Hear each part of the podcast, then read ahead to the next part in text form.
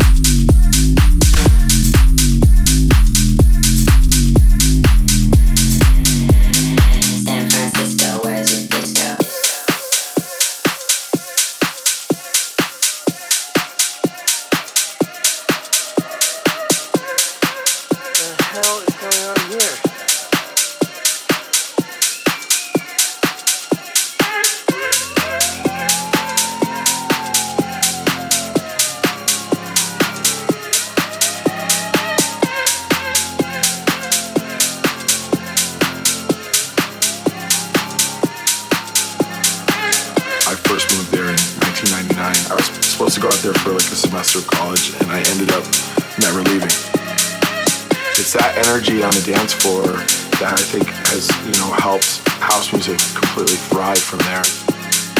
There's definitely like the leftover hippie vibes from the 60s and 70s, I think. Uh, it's just a great place to go out. There's something going on every night of the week, and people there are fun, and it's just, yeah, I love it. San Francisco, where's your disco?